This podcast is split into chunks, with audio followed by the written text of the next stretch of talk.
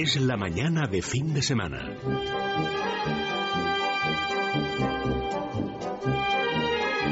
La hora de motor 16.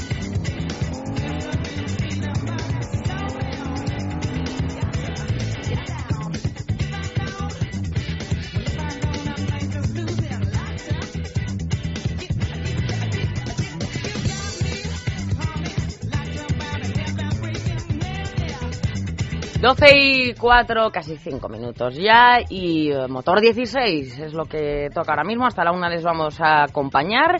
Y por supuesto está aquí conmigo a mi izquierda, como siempre, Eduardo Cano. ¿Cómo estamos? Hola, buenos días a todos. Muy buenos bien. días, Elia.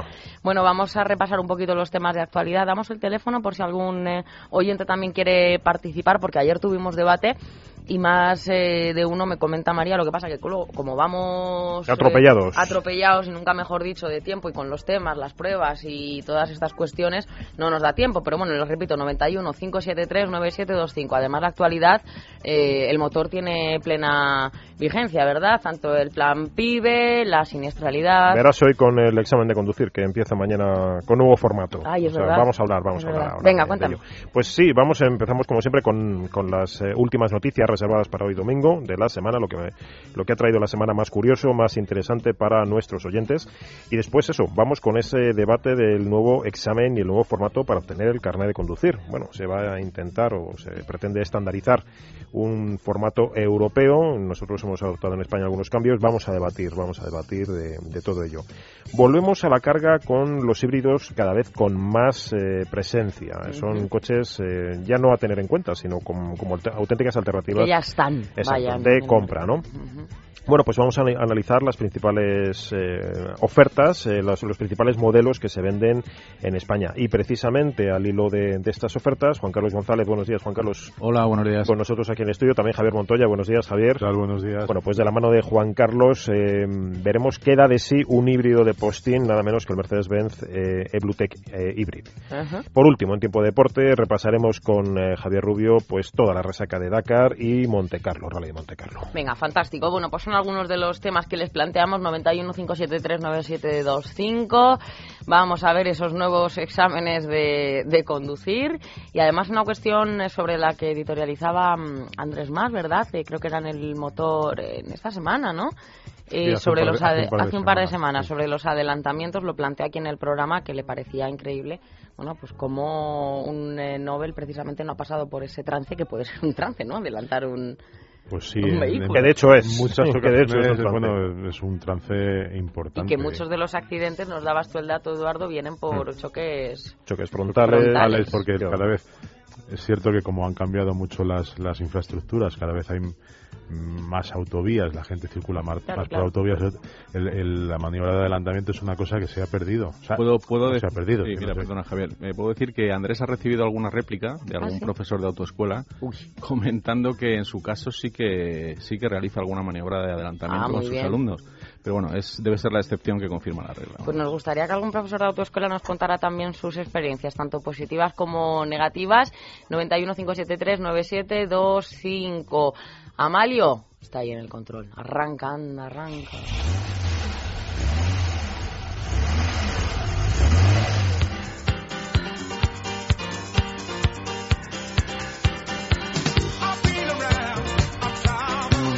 Pues ya en el espacio de noticias empezamos con una que ha tenido todo tipo de altibajos de idas y venidas. Finalmente, la Asamblea de Trabajadores de Nissan acepta la última propuesta y retoma el diálogo. Los 400 trabajadores de Nissan afiliados a Sigen USOC, primer sindicato en la planta de, de la zona franca, han ratificado la última propuesta que había sobre la mesa de retomar el diálogo con la empresa para que se reconsidere su decisión de no fabricar un nuevo coche en Barcelona. La dirección de Nissan anunció que descarta fabricar en Barcelona un nuevo turismo que permitiría crear un millar, un millar de puestos de trabajo en la planta de la zona franca y otros 3.000 en la industria auxiliar debido al desacuerdo con los sindicatos sobre la plan- el plan de competitividad. La negociación entre ambas partes se rompió el pasado jueves cuando se abordaba el tiempo adicional de trabajo por día y año trabajado planteado por la empresa para este año y el próximo. Y si este tiempo extra debería ser o no remunerado. Pues la verdad es que, sí, tal y como están los tiempos, eh, Javier, eh, dejar pasar una oportunidad de este nivel parece así Yo- a priori una irresponsabilidad, salvando que todo el mundo tenga sus consideraciones y sus razones, pero ¿no? no parece, ¿no? Yo, ¿De qué estamos hablando, en cualquier caso? Yo- no, es que, ojo, Claro, es que yo estamos quería- hablando yo quería hacer un del chocolate del oro yo quería hacer un comentario, Sí, sí, sí. yo quería hacer un comentario. Muchas veces echamos la culpa al gobierno, a los empresarios, a, a la- a- a, digamos a las clases dirigentes, ¿no? Porque bueno, pues dicen que no tienen eh, a los trabajadores no nos tienen no nos tienen en cuenta, etcétera, etcétera, ¿no? Pero eh, me parece Supongo que habrá más cosas, pero uno de los temas por los que no se ha llegado a, a firmar este acuerdo es que Nissan propone que eh, se trabaje siete minutos más al día y una jornada laboral entera al año gratis. Y los trabajadores, los sindicatos, en este caso eh, eh, parece que Sigen y USOC lo han, lo han aceptado y sin embargo Comisión Obreras Y UGT y no. UGT, pues han dicho que no. Y han dicho que no, y esto no es, ya no- el problema no es que eh, este coche o este futuro turismo no venga a Barcelona, no se creen estos, estos 4.000 puestos de trabajo, el problema es que la factoría de Nissan, tal como han dicho sus dirigentes, pues puede entrar en un proceso de, De muerte lenta, de ¿verdad? muerte lenta y al final nos, no es solo que no se creen puestos de trabajo, sino que se destruyan los que hay. Yo creo que muchas veces echamos lo que, lo que decía, echamos la culpa y calificamos de irresponsables eh, y demás a los a nuestros dirigentes y creo que en algunas ocasiones deberíamos mirarnos todos un poquito un poquito más. Evidentemente no hay que regalar nada que no a nadie, pero también es cierto que en la situación económica del país y la situación entiendo que personal de muchas de mucha gente mucha gente que ahora mismo no tiene ningún trabajo puede ver que que una decisión de este tipo pues es- se antoja absolutamente Frívola, ¿no? irresponsable, frívola y habrá entiendo que cantidad de gente que diría oye yo ahora mismo me apunto a trabajar siete minutos más al día absolutamente gratis Y, al- y alguno más. y ¿no? alguno más Imagínate, claro. eh, entonces, creo que está bien defender los intereses de los trabajadores, pero hay, ve- hay veces que es mejor defender el interés de alguien que trabaje, o sea, es decir, de alguien que esté trabajando a provocar que lo que ocurra sea lo contrario, que esa persona o ese colectivo al final se queden sin trabajo. Yo creo que deberíamos pensarlo mucho. Sí. Bueno, pues vamos con la nota de color de la semana. Una conductora belga que se dirigía a Bruselas acaba en Zagreb, en Croacia, por error del GPS del navegador.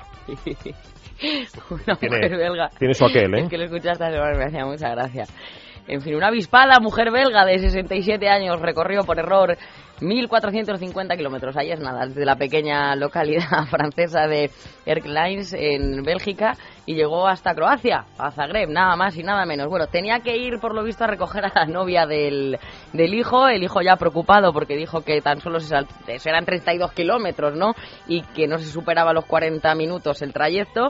Llamó a la policía, la informó 12 horas más tarde y tras varios saltos en el camino para descansar, pues esta mujer se dio cuenta de que algo no, no iba bien. Había sido el GPS. Dice que dio varios rodeos, Eduardo. Pues sí, dice eh, textualmente, ya no estaba en Bélgica, metí la dirección y después el GPS dio varios rodeos. No sé lo que llamará rodeos. Dice, ahí eh, fue cuando algo debió salir mal, indica Claro, esta sí, conductora sí. Sabine Muró. Bueno, la, la verdad... Bueno, eh, ahí, eh, ahí o, en, o en cualquiera de los No sé, es de- es de- 1450 kilómetros anteriores. ¿no? Yo no sé, yo no sé si es que casi no va a justificar que se fue de vacaciones o, o a dar una vuelta turística, porque Tenía caray, mono de conducir. madre mía, no por sé. 1450 kilómetros, ¿no? Yo creo hilo de esto, no sé si recordáis que también aquí en España se produjo hace ya algún tiempo una noticia de una persona que eh, entró en un pantano con un coche porque el, G- el GPS le decía que tenía que seguir recto. Y se, y se, ahogó- se ahogó, me parece, o llegó a ahogarse. Eh, bueno, no, no recuerdo exactamente Sí, sí. cómo terminó la noticia. terminó pero- mal, terminó mal. Sí. Ujú. ¿De verdad? Lo, lo que hay que tener claro es, eh, desde que conectamos un sistema de navegación, eh, lo que nos dice es que es un sistema de ayuda, pero que hay que respetar las normativas de tráfico, etcétera, etcétera. Entonces, eh, no podemos hacer eh, caso eh, al dedillo de las órdenes que nos da un Esto es sistema como, este. como cuando le decimos a nuestros hijos, a ver, y si a ti tu amigo te dice que te tires por a un puente, tú te tiras por un puente, ¿no?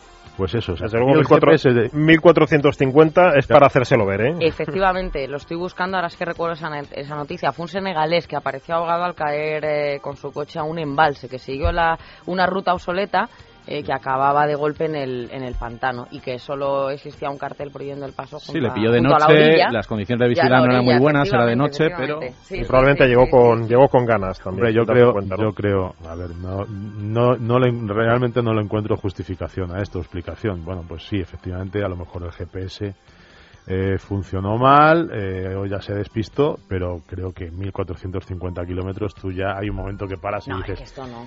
Llevo aquí dos horas. Si, si esto es- me ha dicho mi hijo que se tarda 40 minutos y Ahora, llevo dos horas por aquí, Habría que llamarla. algo debe ir mal, ¿no? la Algo- Quizá una, ¿no? Quizá una llamada, quizá una Claro, llamada a su sí. hijo, ¿no? Y decir, oye, ¿cómo es esto? No, no, no o en encaja, un ¿no? momento determinado cuando tú pasas pasas a otro país y ves que los carteles están en otro idioma. Mm, Dios mío, esto está pasando algo, ¿no? Sí, es la nota cómica, ¿no? Bueno, por último, mañana lunes comienzan los nuevos exámenes prácticos de conducir.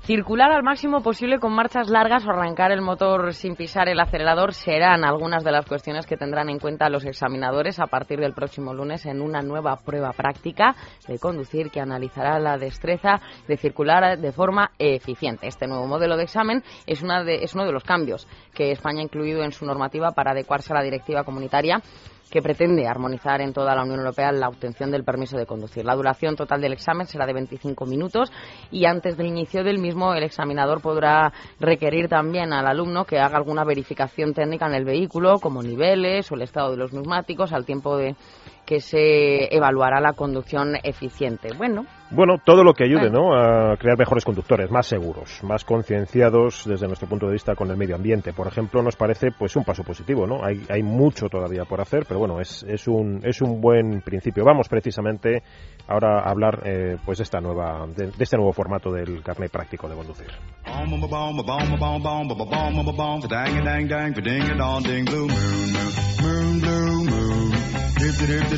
La hora de motor 16. Estaba yo pensando que justamente con esto que dicen de requerir al alumno para verificar eh, técnicamente el vehículo, a lo mejor acabamos con eso que tan a menudo sucede, que el coche se para, la gente abre el capó y no sabe lo que ve, ¿qué ¿no? pasa? ¿Qué es esto? Mira allí, pero no sabe lo que está viendo, ¿no? Esa es, yo Hombre, sí. pero pasa hasta la asistencia en carretera, te quiero decir que no Efectivamente, pasa ¿no? nada. se lo puede decir también a lo mejor en el, en, en el proceso del examen, ¿no? De decir al profesor, perdón, al examinador, pues voy a llamar a la asistencia, ¿no? Claro. a, que- a que me asista, ¿no? Claro. A que me asista.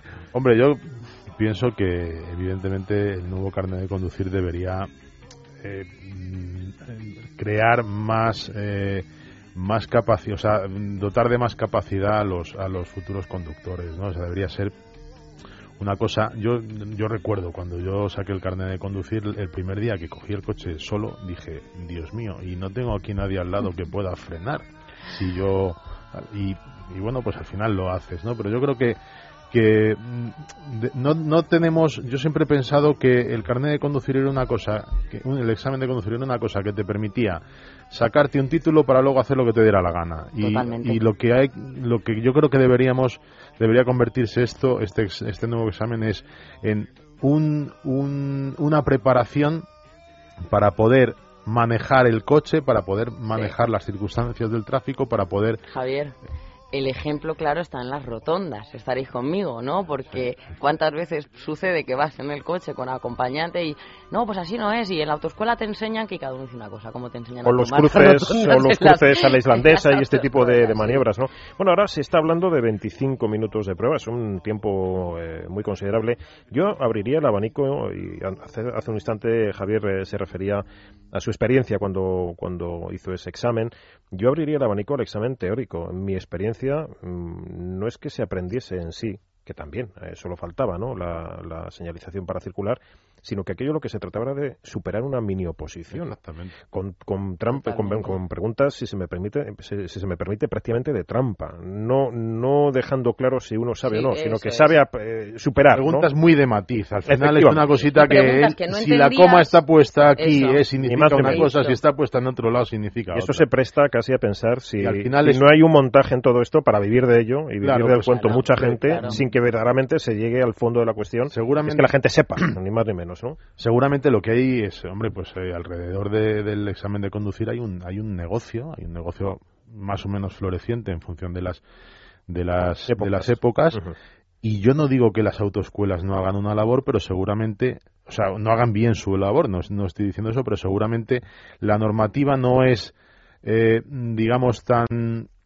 eh, tan tendente a crear un buen conductor, sino a crear un tío que ha aprobado un examen, ¿no? Y luego ya, bueno, ya le soltamos ahí y ya luego que pase lo que pase. Por ejemplo, a mí me parece que... Y en ese, permíteme Javier, eh, y en ese negocio entre comillas también participa la Dirección no, General no, de Tráfico. probablemente la Dirección En General de Tráfico sea la, fallas y el ya no puedes, hay que renovar tasas, hay que pagar un dineral para volver a intentarlo, negocio. ojo, Al final- ojo, ¿eh? Al final esto estamos hablando de una burocracia que es digamos la que la que más se lucra con esto. Yo a lo que voy, hace recuerdo hace unos años un, un ejemplo, evidentemente los coches ahora son muy diferentes, pero recuerdo hace un- unos años un vecino recién sacado el carnet de conducir y llegó su padre y le compró un pedazo de GTI porque bueno, pues eran gente con posibles Te da envidia, y mucha envidia. envidia. Yo tenía entonces mi 600 con el que funcionaba magníficamente y, y le compró su, su pedazo de, de GTI y tardó exactamente dos días en, estre- en en estrellarlo. estrellarlo. Sí. Hablando con él un día, dijo, claro, es que sí, yo he, yo, yo he aprobado el carné, pero, pero claro, me he comprado un coche y a lo mejor me he comprado un coche demasiado potente para lo que a mí me enseñaron en su día. tal. Yo creo que ese es un poco el ejemplo, ¿no? Lo que decíamos de que eh, ahora mismo las autoescuelas pues prácticamente no te enseñan a, adelantar. Mm, Lo del adelantamiento no es una cuestión de, bueno, ah, que van como locos. No, el adelantamiento es probablemente la maniobra más peligrosa que se puede hacer en, en- en el acto de, de la conducción. Y la maniobra que no solo más peligrosa, sino que, que crea más daños, porque tú te estrellas contra alguien que viene de frente y lo más normal es que os matéis los Sí, dos. totalmente, claro. Pues si eso nadie te ha enseñado a hacerlo, el día que tú salgas con tu coche más o menos potente, con más o menos miedo, sin, sin una persona al lado que te pueda decir, venga, ahora sal, no sé qué, pues, pues lo que te puede pasar, lo normal es que acabe mal. Sobre todo que el, el fin último es el de tener buenos conductores. Exactamente. Cuando, cuando asociamos el tema a la seguridad vial, lo que se pretende es tener cero víctimas en carretera, ¿no? Entonces, ¿va a haber cero víctimas porque alguien sepa dónde está el líquido de frenos en el motor? Pues no. Eh, eh, el, el fun- el fundamento, eh, tiene que haber una base teórica, efectivamente, una formación, pero al final lo importante es la práctica. Y bueno, pues nosotros eh, de vez en cuando hemos realizado también algún curso específico de estos que realizan pues clubes automovilísticos como el RAC, el RAC, donde ahí va la gente un poco a perfeccionar la conducción, la gente que ya siente un poquito más de pasión por el volante, o incluso gente que se siente insegura, va un poco a, a formarse más en profundidad, y ahí eh, se encuentran con situaciones un poco de lo que va a ser el momento de emergencia en la carretera. El tener que rea- reaccionar ante un suelo deslizante, el tener que esquivar un obstáculo que de repente aparece en la carretera, y ahí es cuando muchos conductores que se creen que saben conducir reconocen y dicen, anda, pues yo no me había visto en esta situación, yo pensaba que yo tenía pericia al volante y ahora me doy cuenta de lo poco formado que estoy en este sentido. Y probablemente esa formación básica que realizan las autoescuelas pues debería de ser enriquecida con formación de este tipo, una formación más completa, mm, más eh, larga en el tiempo, lo que ocurre es que todo esto es mucho más costoso y, a- y a- al final pues repercute eh, en el bolsillo de, de, de mucha Pero gente. seguramente el coste, el coste que muchas veces nos quejamos siempre del coste, no sería tan exagerado si lo que se hiciera en, en esos cursos de conducción o, o- o en la mezcla entre la autoescuela y los cursos de conducción. Muchas veces decimos en las autoescuelas, "Joder, sí, pero si es que conduzco perfectamente, pero claro, ya he tenido que pasar, he dar 25 clases Mm. que cuestan todas un dineral, pues a lo mejor esas 25 clases para ir dando vueltas por un circuito que es por donde se va a hacer el examen y al final lo que tú aprendes es ahora cambiará, pero lo que hasta ahora pues pues la gente circulaba por las zonas por las que va a ir el, exa- el examinador y entonces Sí. tú te aprendías el truquito, ah, esta calle es dirección prohibida, por aquí ya sé que cuando llegue aquí entonces, al final, lo importante yo creo que es que se sepa manejar el coche, que se aprenda todo, todo su funcionamiento. Por ejemplo, hasta hace unos años, la mayoría de los coches en España no tenían ABS. ¿Alguien, le- ¿Alguien nos ha enseñado a circular con ABS, a frenar con ABS? ¿Y cuánta gente? Tú has, ido a comprarte, gente- tú has ido a comprarte un coche a un concesionario y cuando te ha dicho el, el- el vendedor, lleva ABS, ah, Sí, sí, ¿me, me enseñas cómo funciona? Ah, no. mm, Ah, bueno, vale, sí. bueno, Claro, la pregunta sería la casi primera al vez que tú revés. frenas con ABS, la primera vez que tú frenas con ABS, lo primero que haces es asustarte. Asustarte. Algo se ha roto. Sí, Y ahuecar, y ahuecar, no frenar Claro, hasta el justo final. lo contrario. O sea, Exactamente al contrario de lo estás que haciendo justo lo hacer, ¿no? contrario de lo que hace. Ahí va yo. eh, ¿Cuánta gente realmente sabe no Eh, frenar con ABS? O, o cuánta gente conoce el comportamiento de un sistema como el ESP? Un- Que todavía hay quien opina que cuando se pulsa y se enciende la luz es cuando funciona, está cuando es justamente al revés. ¿no? Al contrario. Que también es verdad que, que muchas de estas informaciones figuran en ese dichoso manual del vehículo que poco, poca, que poco se iba a decir se, se lee, sí. ¿no? Bueno, eso ya es cuestión de cada uno, pero por ejemplo, a la hora de que eh, tengas que sacarte el carnet de conducir, ¿no? Y, y una maniobra como aparcar mal, o que has aparcado y te subes un poquito al bordillo, suponga el suspenso, es un poco contradictorio. el que matiz, hayas- el matiz. Claro, o que hayas cogido una rotonda en tercera cuando es que ese examinador eh, cree que es conveniente cogerla en segunda. Claro, son cosas tan, tan, tan absurdas. Lo que decía Eduardo, el puro trámite de hacer el teórico que al final es hinchate, hacer test en casa y ya casi por... Y cruza los dedos eh, para que no te coja la coma, instinto que decía Javier, a un lado o al otro porque de te la... acuerdas, claro, no porque sepas lo que estás O ese, diciendo. o ese balance que nos dicen que se va a hacer con el nuevo mm, carné, ¿no? Del examinador que al final va a decir si el conductor ha hecho una conducción realmente ecológica o no. Eficiente, Eh, claro. eficiente, exactamente, se prioriza, se prioriza ese tipo de aspectos relacionados con el consumo cuando realmente ante una situación de riesgo lo que se precisa es todo lo contrario a la conducción ecológica, es la máxima rapidez y la máxima velocidad para superar esa Efectivamente, situación. pero, pero fíjate, fíjate una cosa, Juan Carlos, ¿tú crees que eficiente es, lleva, como nos han dicho cuando lo de los 110 kilómetros por hora, que aún me hace gracia, ¿no? El, el carteleo que hubo y la, y la cantidad de dinero que se gastó en esa estupidez para desviar la atención, por supuesto, para otras cosas. Pero digo, eh, vaya usted en los consejos que daban, y desde la DGT, vaya usted en, cuart- en cuarta a 60 kilómetros por hora, ¿no? O en quinta si va a 80, ¿no? Hay un ejemplo en Eso Madrid. para un coche Hay un ejemplo no en es Madrid, bueno, Hay un tampoco. ejemplo en Madrid eh, clarísimo y es eh, los túneles del M30. Los túneles del M30 limitados a 70 rigurosos kilómetros hora, bueno, pues es una velocidad que pocos, o no sé si pocos, muchos coches no consiguen arrastrar con la eh, marcha Con la- más larga. Con la marcha más larga. En quinta hay coches que ya que van arra- arramplando como pueden. Al final les obliga a ir en una velocidad inferior con un consumo superior y unas emisiones eh, mayores. Pero como los semáforos, pero como los radares de la M30 están tarados exactamente a 70 kilómetros por hora sin margen de error, pues ya sabes, en cuanto te pasas, te han, te han Eso sin, sin volver Receta. Bueno, es que al final No, no, es así, ¿no? Y sin volver a, a cuestiones que incluso alguna, alguna, en alguna ocasión algún oyente nos ha planteado de los problemas que terminan detectando o dando la luz o dando la, la cara de los filtros, sobre todo en vehículos diésel, que al circular en estas velocidades tan, tan limitadas, pues terminan generando, porque los coches en su mayoría, sobre todo los coches modernos de gasóleo, están, están concebidos para circular habitualmente entre 100 y 130, vamos Por a decir, kilómetros hora, y todo esto no, no permite regenerar claro, filtros, claro, catalizadores, claro. etcétera, ¿no? Yo un poco como resumen un poco lo que decía Juan Carlos, eh, ahora a lo mejor estamos hablando de que va, hay que hacer un consumo eficiente y demás. Y a mí, yo recuerdo mi profesor de autoescuela, me- el, el consejo que me dio para conducir seguro, lo más seguro posible, era las maniobras, cuanto más rápido, mejor. Claro. Porque en las maniobras es donde se encierra el mayor de los peligros. En todas, en un cruce, en una salida de un sema, o sea, en un, en un cruce de una calle, en un adelantamiento.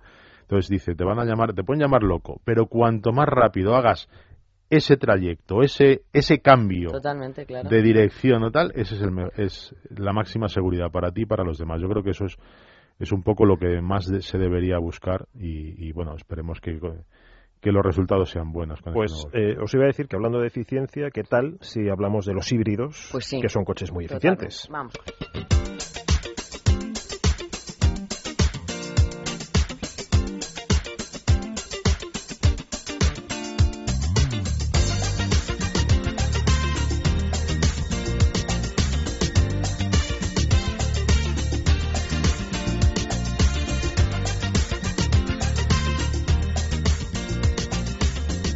Hablábamos de eficiencia y hablábamos de híbridos, que son una realidad y una alternativa de compra clarísima. Eh, no solamente por nuestros amigos taxistas, que sabemos que son muchos y nos escuchan, que tienen, por ejemplo, en el caso de Madrid, han apostado claramente por un coche como el, El Toyota Prius, eh, Prius, ya en su, en su tercera etapa. Y pronto, bueno, prácticamente ya se puede adquirir, o sin el prácticamente se puede adquirir en su semicuarta etapa que es ese híbrido enchufable. Bueno, hay una oferta eh, cuantiosísima, Pues sí, cuantiosísima de efectivamente. híbridos. Bueno, volviendo al tema de las autoescuelas, que es que, claro, me dice María, sí que hay llamadas, pero bueno, vamos a dedicarle cinco minutitos rápidamente. Es Carlos desde Sevilla y es profesor de autoescuela. Carlos, buenos días. Buenos días, un saludo cordial para todos. ¿Cómo se está por allí por Sevilla? Pues nublado, pero bueno, Anda. aguantando el chaparrón. Venga, pues ya está. A ver, Carlos, cuéntanos. Bueno, estoy oyendo ahí muchísimas opiniones sobre la formación y sobre el nuevo carnet que entra. Yo creo que está casi todo legislado. Lo único que ocurre es que tú deberás entender, o vosotros entenderéis, que si para un curso de ofimática se piden 150 horas, ¿cómo se va a aprender a conducir por 10 horas? Claro. Eso es imposible. Es que yo creo que eh, muchas veces eh, tiramos mm, de palabras rápidamente sin ningún tipo de, eh, de preparación ¿no? en este sistema. Porque nosotros no, las autoescuelas no son un, un negocio pues tan rentable como ustedes creen. O sea, un profesor eh, ganaba un dineral eh, trabajando 12 horas. Ahora no llega a trabajar ni 3 ni 4. ¿eh? Hay más de 15.000 profesores parados. Yo creo que la legislación debía venir desde el mismo Estado, del mismo gobierno, desde la misma Unión, donde dijera, bueno, para la formación de esto se necesitan eh, 20 horas teóricas, 20 horas prácticas, 20 horas en carretera, 5 horas en ciudad, 7 horas, eh, eh, me refiero a autopista. Todo debería venir legislado y sin embargo no viene nada. Aquí la gente se monta, tiene una idea de que primera, segunda, tercera, cuarta, metro, eso, y ahora salgo a la calle. Claro. Carlos, ¿no tienes la sensación también que es lo que ha pasado de un tiempo a esta parte cuando hablamos de, del esfuerzo ¿no? y del sacrificio, que han salido autoescuelas, vamos, se han reproducido por esporas y hasta debajo de las piedras eh, de un tiempo a esta parte, por eso a lo mejor ahora también hay, hay tanto paro en ese sentido, y vendían como eslogan, aquí te sacas el carné en el menor tiempo posible. Claro, eh, con esos mensajes eh, yo no me creo que en el menor tiempo posible salgan conductores eh, eficientes y entendamos por eficiencia eh, su sentido estricto y más, y más amplio, Carlos. Bien, en principio te puedo decir que desde hace 5 o 6 años para acá eh, había grandes autoescuelas donde habían 40 profesores, 50 profesores, eh, 20 secciones y eso se ha ido despidiendo al personal uno tras uno, uno tras uno, hasta quedar autoescuelas prácticamente unifamiliares. ¿Qué ocurre? El profesor al no ser contratado tiene dos opciones o irse al paro o intentar eh, buscar un como emprendedor una salida profesional. En este caso, eh, fíjate qué cosa más curiosa de que la titulación de profesor de autoescuela ni siquiera está legislado, es que una autorización que da tráfico, o sea, no nos tiene ni homologado en, ningún circunstan- en ninguna circunstancia, cosa que Europa ya nos tiene. No pertenecemos a educación y ciencia y a cultura, pertenecemos a interior, o sea, me refiero a un área totalmente indefinida, ¿no? Y claro, todo esto trae como consecuencia de estar en, en un área de trabajo donde nosotros eh, no podemos desarrollar absolutamente nada, todo viene dicho, impuesto además, por la has economía. sí, tú lo has dicho, Carlos, familiar, porque cuántos conocemos y eso sucede, que el padre es el dueño de la autoescuela, pero como al final solamente tiene que ir a tráfico y que le dé la licencia, está la hija, el hijo, la novia del hijo, y al final el profesor de autoescuela, pues claro, evidentemente Pero se que no la creas que eso es así. O sea, te puedo, examinar, te puedo decir que para mm, examinarse de autoescuela de profesor salen 20.000 personas de solicitud y difícilmente llegan a las 200. Es que eso es un criterio que cree que se llega allí, buenas tardes, buenos días, me da usted un permiso. No, no. Estos son unas oposiciones durísimas, a ver si me entiende. Es muy duras, o sea, me refiero, pero tan dura como que tiene que irte además a Madrid tres, cuatro meses, estudiarla perfectamente, saber un teórico, una legislación europea, un práctico, saber la didáctica, saber la docencia, saber de una clase. O sea, esto no es mm, como se cree ni como se piensa. Esto, eh, si mm, tiráis un poquito de boletín oficial Sí, y sí. veis, o, o- o irse directamente a la Asociación de Escuela Nacional, vería la cantidad de requisitos que se piden para un profesor. Y en la actualidad un profesor, pues, mm, está- puede estar ganando ahora mismo en la actualidad 500, 600, 700 euros de- en función de las clases que dé, porque es que como no hay necesidad ninguna de dar clases porque la gente joven no tiene trabajo, no tiene proyección, no tiene futuro, ¿para qué va a seguir gastando dinero en las casas si no hay estado dentro de ellas? En cualquier caso, Carlos, volviendo a lo que comentabas al principio, que creo que es lo, lo más importante, efectivamente lo que hace falta es una buena legislación y, como decíamos, que lo importante es que haya una formación más completa, más amplia, o sea, más allá del aspecto económico de negocio, que, que debería de estar en un segundo plano. O sea, lo fundamental creo que es lo que decías al principio, que haya una formación mucho más amplia, más completa y mucho mejor legislada que la que hay en la actualidad. O sea, tú, te, te, te- te aclaro una cosa. O sea, el alumno cuando llega, tú le das un libro para que lo estudie. Y lo primero que coge el, libro es como todos los españoles. A nosotros nos dan eh, un artículo de electrodoméstico del corte inglés, abrimos el, el artículo y tiramos el, el prospecto, porque nosotros somos los más listos del mundo. Sí, sí. ¿Qué ocurre? Que el alumno se presenta sobre una eh, ofimática donde hay un test por ordenador A, B o C. Y en la vida no es todo A, B o C. A, B o C, claro, claro. Porque tú claro. puedes estar en un coche tienes que estar decidiendo continuamente y no es A, B o C. O sea, un alumno llega a un práctico y pregunta si tiene que pararse en un stop. O sea, ¿pero por qué? Porque es que no quieren ni siquiera ir a las clases teóricas. Ujú. O sea, hoy, yo te digo, si aquí hubiese una inyección para poner el teórico de 3.000 euros, habría cola, pero la gente no quiere esfuerzo. Totalmente. Pues Carlos, te agradecemos tu llamada de verdad, tu opinión como profesor de autoescuela y nada, pues a, a disfrutar de ese día. Dicen que mañanitas de niebla, tardes de paseo, pues a lo mejor si os queda buena tarde allí en Sevilla. Pues un saludo a la familia de radio, desde Federico hasta la que te coge el teléfono, que sois todos muy amables. Muchas gracias, un abrazo, adiós. A vosotros. Bueno, Bueno, pues vamos a retomar esos híbridos eh, cada vez más populares y, y con una oferta muy fiable, muy muy amplia, muy adecuada a, a muchos bolsillos, pienso yo, ¿no, Juan Carlos? Pues sí, efectivamente. Lo importante es eso, que desde hace pocos años eh, la oferta ha crecido innumerablemente. ¿no? Poníais el ejemplo de los taxistas que se han acostumbrado a este tipo de vehículo y que cada vez prolifera más en las calles de nuestras ciudades. Pero lo importante es que desde bueno, pues pequeños utilitarios hasta coches de, de lujo, la variedad es, es innumerable. Efectivamente, hace un año en la revista pues hacíamos un repaso a todo lo que a todo lo que había en este en este segmento, en este tipo de vehículos hablábamos entonces de unos 20 coches. Bueno, pues en un año eh, lo que tenemos ya en el mercado eh, son 33 modelos y, y siguen y siguen llegando. Eh, hablamos muchas veces del futuro y el futuro no son los híbridos, los híbridos son realmente el presente, porque como decía Juan Carlos, desde pequeños utilitarios como el Toyota Yaris o el Honda Jazz, hasta grandes berlinas o grandes deportivos como puede ser el Porsche Panamera o puede ser el Lexus GS 450H que, que tiene 400 y pico caballos de potencia. O sea, estamos hablando no de coches que sean eh, en su esencia eh, coches con los que hacer una circulación tranquila, pausada y Sino coches deportivos o de, coches o de alto, de alto con los que puedes eh, ir a la misma velocidad o con las mismas prestaciones que en un deportivo de gasolina, pero claro, con la diferencia de unos de unos consumos que son que no tienen nada que ver. Por ejemplo, eh, el, el modelo más más potente que hay ahora mismo en el mercado eh, en- como híbrido, que es el Lexus LS600 600H con sus 445 caballos de potencia, pues con- firma un consumo medio de 8,6 litros, o sea, 8 litros, sí, pero ese, esa, esa potencia puesta solo en gasolina, pues estaríamos hablando de mucho, mucho más. Pues ¿no? fácilmente de un, de un 50, de un 40, de un 50% eh, más de consumo.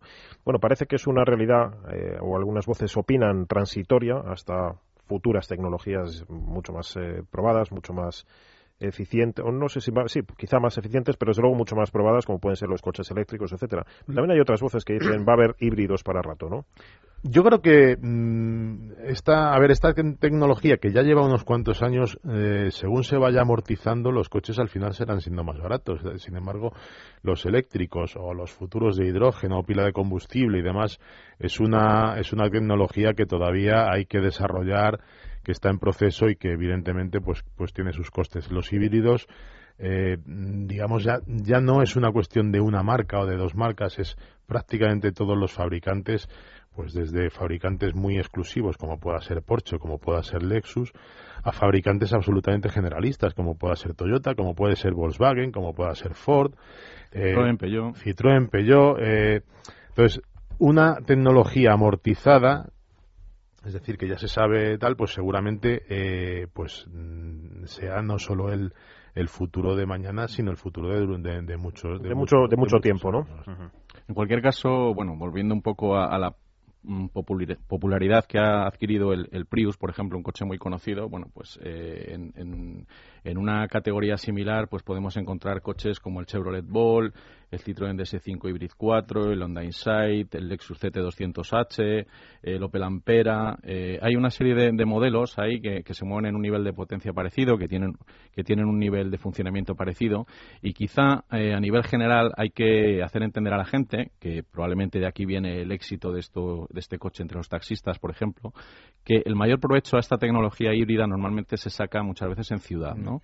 Un poco el aprovechamiento de esa energía eléctrica, pues en determinadas fases de la conducción en ciudad, unida a sistemas como el stop-start, a la recuperación de energía en la frenada, etcétera, hacen que estos coches, pues eh, los consumos urbanos eh, se reduzcan bastante y sean eh, muy muy eficientes. Luego a la hora de salir a carretera, también en determinadas fases, el motor eléctrico apoya al motor térmico, ya sea diésel o sea gasolina, y también eh, contribuye a, que la conducción sea algo más dinámica, aunque son coches que aumentan de peso por el tema de las baterías y pero tienen tienen quizá su, su fase de mejor aprovechamiento siempre en, el tema urbano exactamente. Efectivamente. Yo lo que eh, lo que también habría que hacer entender a la gente es que estos coches son absolutamente utilizables. No no hay que pensar en un en un híbrido como en un segundo coche lo mismo que podríamos pensar ahora mismo en un eléctrico porque sí o en algo raro que, que requiere algún, alguna pericia eh, fuera de lo normal es un coche que se conduce exactamente igual y que te permite hacer pues un viaje de aquí a Barcelona sin necesidad de parar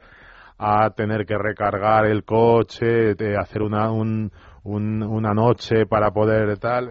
Entonces, es, realmente es, es el presente del automóvil de para todo aquel que lo que busca es es un poco la mayor la mayor eficiencia en el que tiene un, un cierto cuidado por el medio ambiente, ¿no? Bueno, pues si os parece, vamos a ver eh, un ejemplo práctico, que es ese Mercedes-Benz E300 eh, Bluetech eh, Hybrid que Juan Carlos González ha tenido ocasión de probar y de probar a fondo.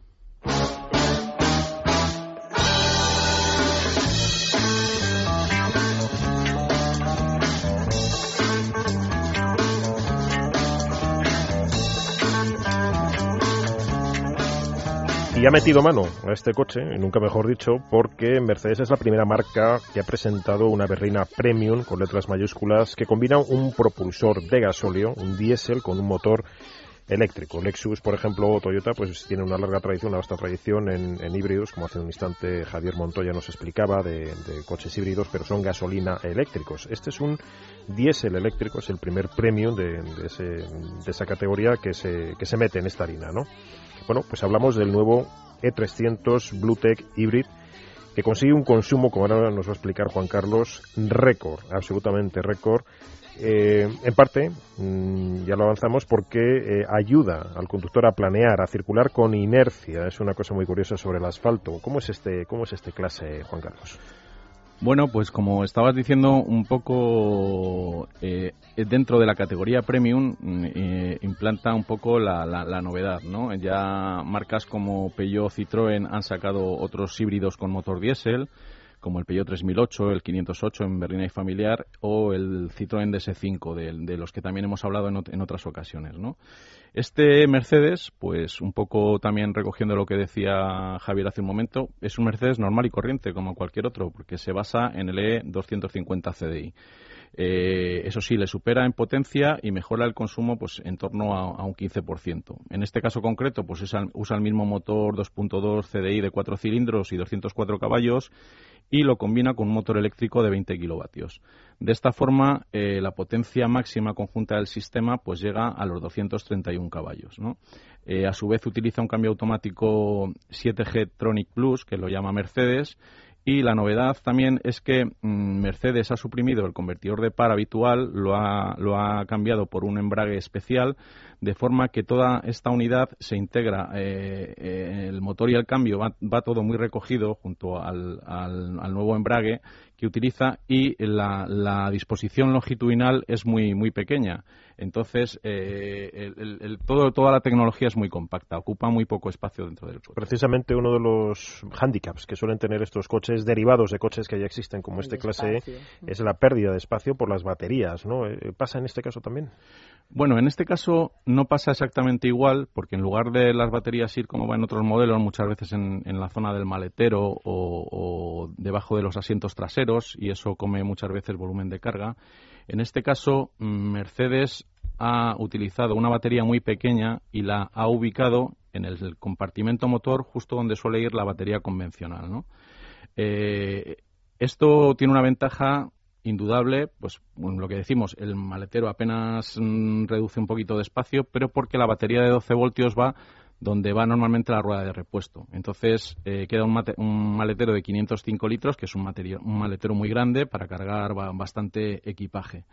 Eh, otra ventaja es que, eh, bueno, pues mm, este sistema lo va a poder aplicar Mercedes a cualquier coche, no solo, no solo al clase E, sino en cualquier modelo que quiera utilizar o sacar una versión híbrida, como a nivel constructivo es todo muy sencillo, pues, pues va a ser una ventaja. Eh, sí que hay que decir, por ejemplo, que esta batería, al, ser de tamaño muy pequeño, es solo de, de 0,8 kilovatios hora, pues las fases de carga y recarga son como muy cortas, ¿no?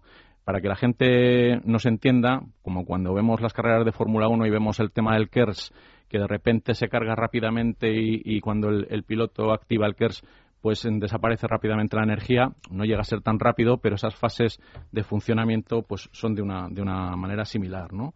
Eh, mm, este coche no puede recorrer en modo eléctrico mucha distancia, eh, siempre que sean condiciones favorables, pues el recorrido en modo eléctrico ronda el kilómetro, un kilómetro, un poco más, y siempre que no supere los 35 kilómetros hora.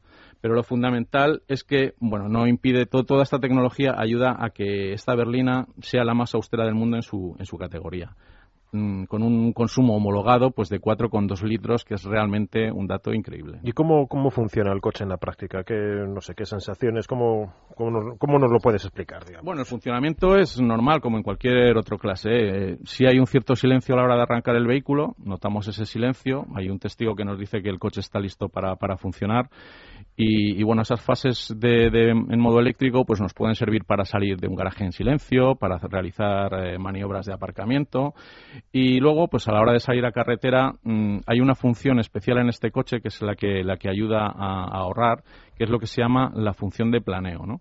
Eh, al llevar un, un, cambio automático, este coche dispone de levas en el volante, entonces tiene una cosa muy curiosa, que es cuando el conductor eh, quiere aprovechar en las fases de descenso, esto que, llamamos la conducción a vela o el planeo, es sobre todo ¿no? cuando llega la carretera es favorable y hay, zonas de descenso, pues siempre todos hemos aprovechado eh, lo que es la propia inercia del coche para ahorrar combustible. ¿no? Si dejamos la marcha metida, eh, el, no llega combustible, no se quema combustible, el coche está ahorrando, no está gastando absolutamente, absolutamente nada. En este coche, como tienen este sistema de recuperación de energía, siempre siempre hay una cierta resistencia en las bajadas para recuperar la, energía, eh, pero al tocar la leva derecha, solamente dar una pulsación a la leva derecha, esa resistencia desaparece. Y el coche aprovecha mucho mejor esas fases de inercia de bajada y se puede ahorrar bastante combustible en todas estas fases. Pero eh, además de, perdona un momento, además de, de, ser un coche ahorrador, también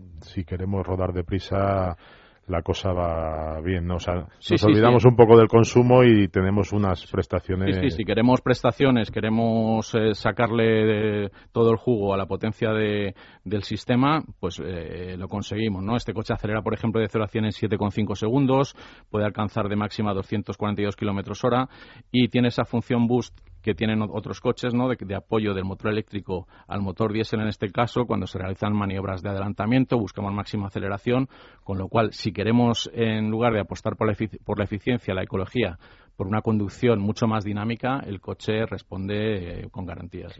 Bueno, pues acabar, eh, para acabar con este eh, mm, Bluetech Hybrid de la clase E, en tres pinceladas. ¿Qué cuesta el coche? ¿Qué te gusta? ¿Y qué es lo que sería mejorable? Bueno, el coche, eh, afortunadamente, como solo mm, las emisiones de CO2 se quedan en 109 gramos kilómetros, no paga impuesto de matriculación, con lo cual tiene un precio final muy, muy competitivo, que es de 53.500 euros. O sea, solo cuesta 150 euros más que el E250 CDI con cambio automático del que, sería su, su equivalente normal, ¿no? Eh, en cuanto a cosas que nos han gustado mucho de este coche, pues esa relación que tiene entre bajo consumo y, buen nivel de prestaciones, la, suavidad general de funcionamiento que llama mucho la atención y luego es un coche, pues como decíamos, que a nivel de espacio, maletero, etcétera, responde, por supuesto, con la calidad habitual, habitual de la marca.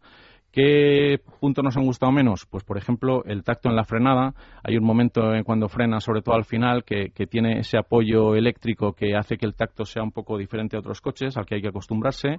La rumorosidad del motor diésel en frío pues también llama un poquito la atención y bueno, la autonomía en eléctrico pues en los híbridos es una cosa que va a ir progresando con el devenir de los años y en este caso pues ocurrirá también y, bueno, me parecen los puntos fundamentales de este, de este modelo.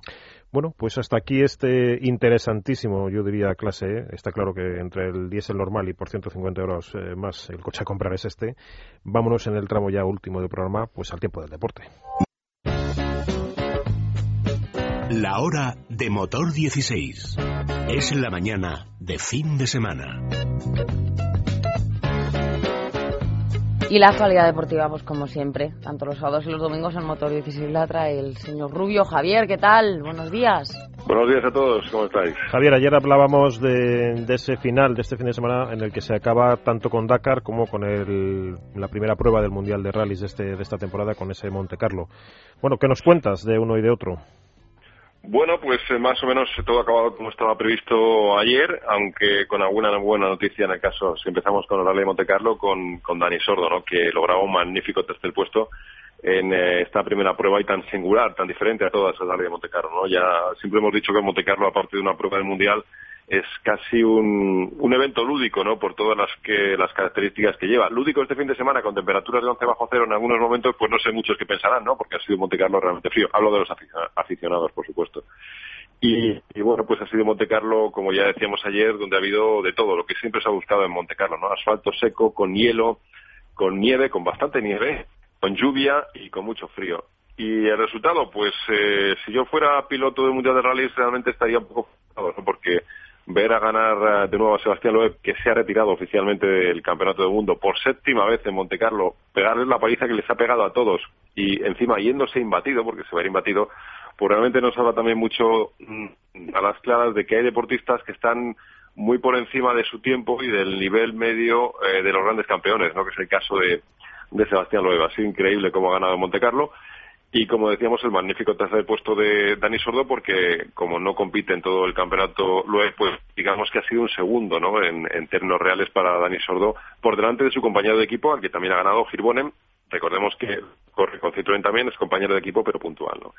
Y gran resultado también para Volkswagen, que en su debut ha conseguido el segundo, el segundo eh, puesto con otro de los grandes pilotos que va a ser campeón del mundo sí o sí, es Sebastián Oyer, ¿no? que es un fuera de serie, un crack. Ya veníamos diciendo que Volkswagen no está ahí precisamente por casualidad y que se desembarca en un certamen de esta envergadura, lo hace con medios y lo hace con una apuesta de, ganar, una, apuesta ganadora, ¿no?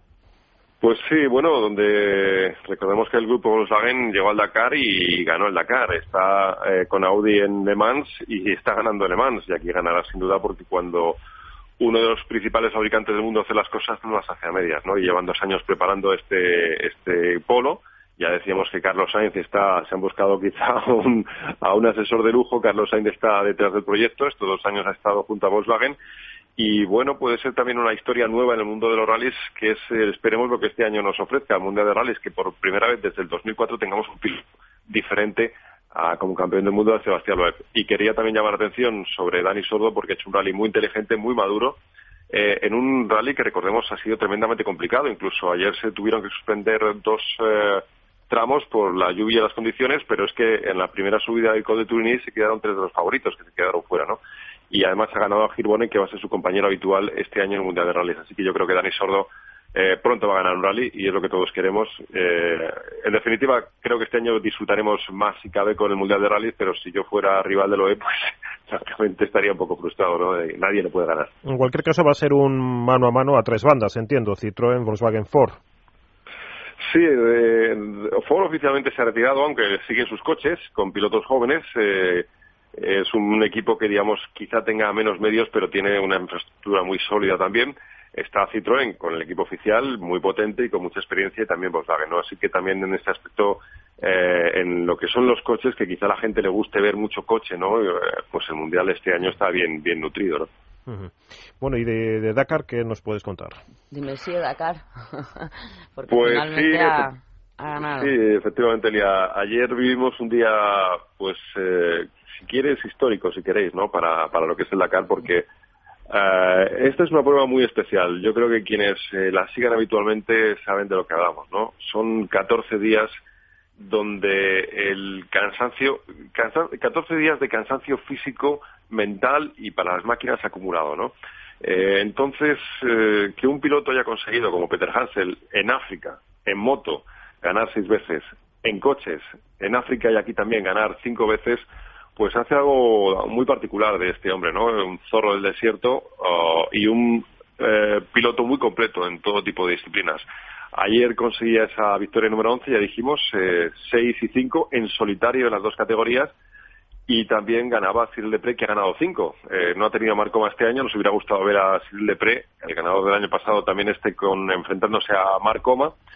Y en cuanto a los españoles, pues vamos a destacar, eh, ya recordamos el abandono de Carlos Sainz, Nani Roma, que ha sido el piloto que más victorias ha ganado en el Dakar este año, cuatro victorias, pero se quedó atrapado dos días y en la primera semana le ha pasado factura. En motos, Joan Pedrero, pues quinto, ha sido el mejor español. Vamos a destacar también a Joan Barreda, que es otro futuro ganador del Dakar, lleva tres Dakares, es un fuera de serie. Este año pues eh, hubiera podido disputar, de no ser por la mecánica, la victoria Sil Lepre. Es uno de esos jóvenes que dices, bueno, debes venir pronto y dices, este tío algún día ganará el Dakar, ¿no? Y recordemos también a Laia Sanz, que ha ganado en la categoría femenina y que estaba dentro de los de las 30 mejores, pero absolutas. Y si no hubiera sido porque el otro día eh, se le rompió el motor, hubiera estado posiblemente entre los 30 mejores pilotos la estuvo 24 horas encima de la moto, la remolcaron para llegar a la meta sin dormir y consiguió seguir en carrera, ha acabado en el puesto 93, si no me equivoco, pero ha ganado la categoría femenina y desde luego lo de la Sanz, ya lo hemos comentado, es algo increíble. Hubiera estado entre los 30 mejores del Dakar de no ser por esa avería hace pocos días mecánica de moto. Pues enhorabuena sin duda alguna y bueno, pues una, una mujer a, una mujer a seguir, desde luego, a, seguirle la pista. Javier, muchísimas gracias. Un abrazo para todos. Un abrazo. Hasta aquí llegamos con Motor 16. Muchísimas gracias a los tres, Javier Montoya, Juan Carlos González, muchas gracias. Y Educano, te veo el sábado claro, que viene. Hasta luego.